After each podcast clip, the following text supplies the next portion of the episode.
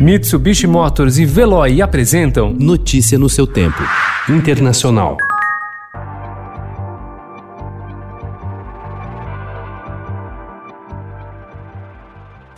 Os incêndios florestais que mataram 35 pessoas na costa oeste dos Estados Unidos foram explorados ontem pelos dois candidatos presidenciais. Donald Trump esteve na Califórnia e culpou os governos estaduais pelo desastre. Já o democrata Joe Biden responsabilizou o aquecimento global, criticou o governo por ter derrubado regulações ambientais e chamou o presidente de incendiário do clima. Donald Trump's climate denial may not have caused these fires, but if he gets a second term, these hellish events will continue to become more common, more devastating, and more deadly.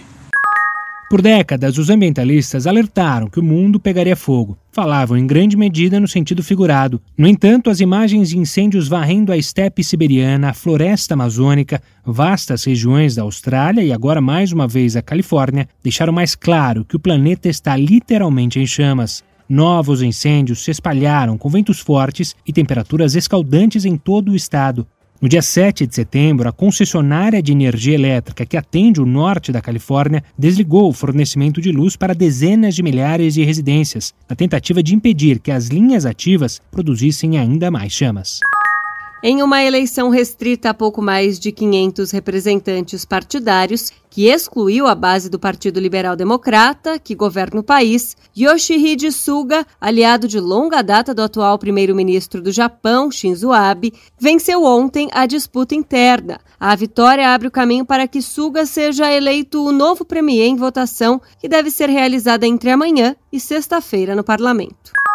Quando agentes federais prenderam o ex-estrategista-chefe da Casa Branca, Steve Bannon, em Connecticut, em 20 de agosto, ele estava relaxando em um iate de 150 pés pertencente a um bilionário chinês espalhafatoso que tem feito esforços para obter asilo nos Estados Unidos, uma situação que divide os aliados do presidente Donald Trump.